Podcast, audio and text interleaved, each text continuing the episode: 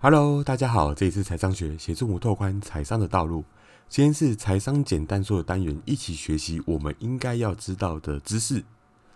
投资与投机之间仅有一线之隔，投资有时候会遇到高风险但收益却非常大的投机机会，偶尔也会引发金融泡沫的一个危机。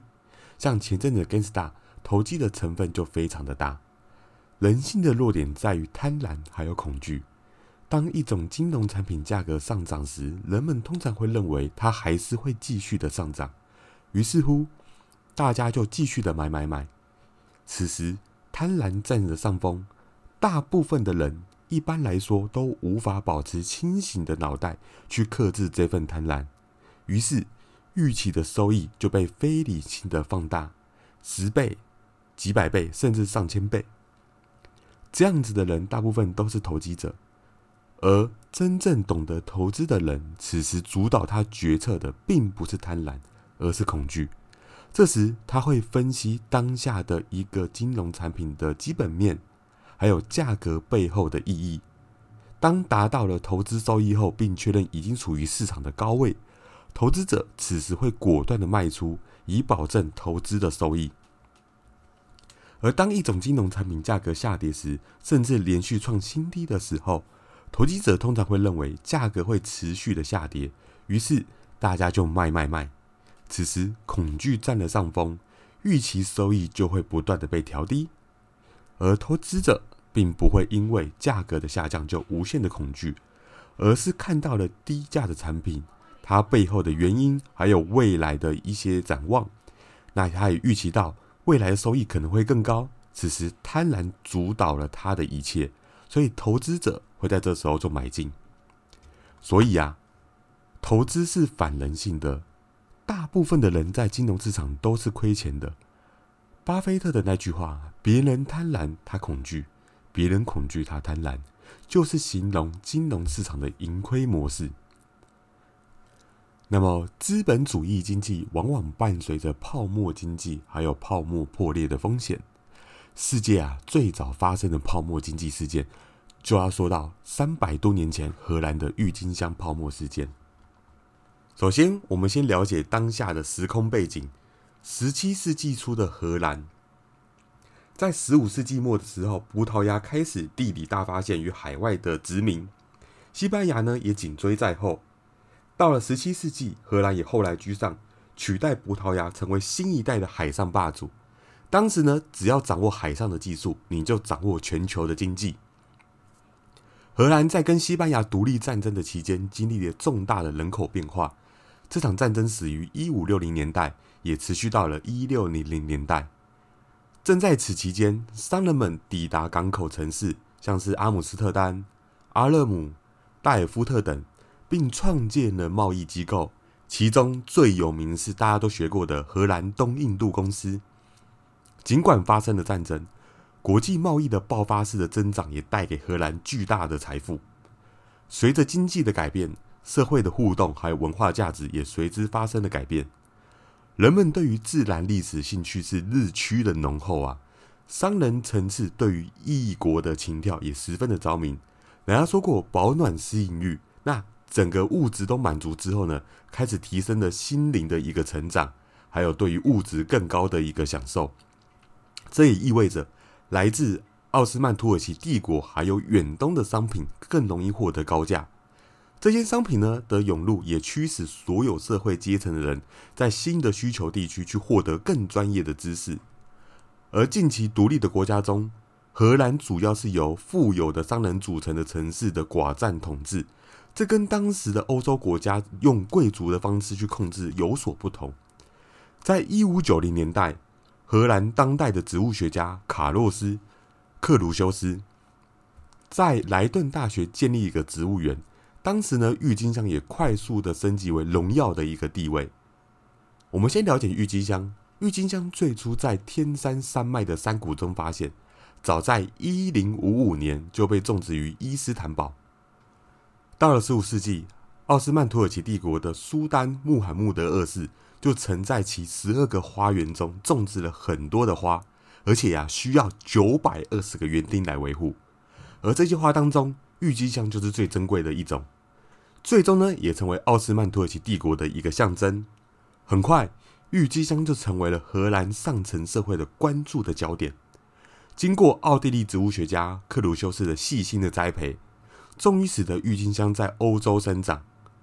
在一五九三年的时候，克鲁修斯受聘担任荷兰莱顿大学的植物园的主管，就将郁金香也带到了荷兰。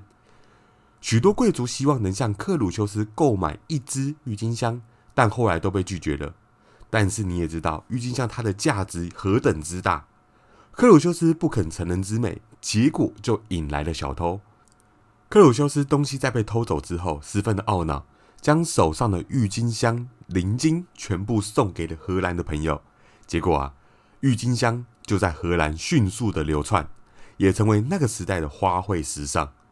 而这种时尚文化呢，也流入了民间，有不少的民间因此也爱上了这种花，进入了这个交易市场，使得原本平价的品种的价格也开始水涨船高。在这种情况下，投机的分子也开始进入了，哄抬价格。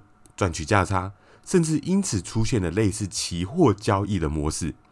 人们在酒馆交换明年四月交付球根之类的票据，因为这种票据连平民都能够负担少量的预付额。这种模式之下，让面包师傅、农民等等的一些平民百姓都可以轻而进入这块市场。一时之间，需求量暴涨，价格飞涨。甚至有短短一个多月的郁金香的价格就被哄抬了几十倍、几百倍的记录。这种交易机制让郁金香球根的价值完全脱离了现实，依附在人们的欲望上，着魔的程度真的如同疯了一般。四处都可以看到上至贵族、下至平民为了郁金香典当家产，四处都可以听见一夜致富的传闻野史。谈谈交易频率为何会越来越快？难道花它是打了生长激素吗？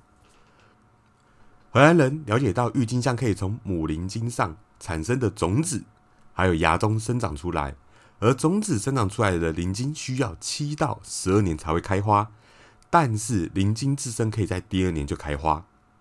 克鲁修斯呢，还有其他郁金香交易者尤其感兴趣的是破灵茎。也就是当代的那时候的标股，这样的郁金香花瓣，它是呈现条纹状，而且呀，彩色的图案，而不是单一的纯色，也比较偏向是渲染的那种图案。而且呀，灵晶的图案效果是无法预料的，所以这种的一个商品，这种破灵晶，感觉就很像赌博。如果今天生产出来是稀有种的话，价格绝对是突破天际。但是啊。对于这些稀有的破灵晶，玉香价格虽然不断的上升，需求不断的增加，大家最后才发现，原来这个图案是花叶病毒的结果，是病毒实际上使得灵晶生病，而且繁殖性可能会降低，造成当时的数量是十分的稀有，价格十分的高，因此啊，郁金香变成为有钱人的符号，开始只有郁金香的行家才懂得欣赏郁金香之美。但在形成潮流之后，投机客便正只在做一个炒作。今天只要买了，明天就可以赚一笔。买的人多了，交易市场也就形成了。交易市场也逐渐热闹起来。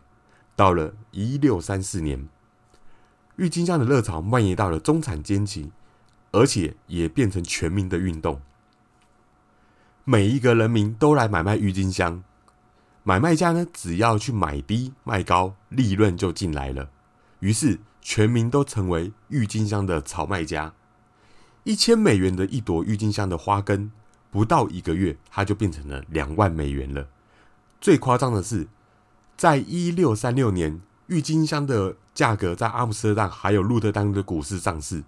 这时，一朵郁金香的花根售价相当于今天的七万六千美元。比一部汽车还要贵，狂热在一六三六年达到了高峰。但是呢，在一六三七年二月，这也是最有名的郁金香泡沫的一个时机发生点，市场价格突然跌落了谷底，越来越多人违约，他们无法再以之前承诺的价格买入郁金香，而那些已经付款买入的交易者，则是深陷财务危机，甚至破产。至少，这是一直以来所描绘的故事。目前最可信郁金香泡沫破裂的原因跟哈勒姆有关。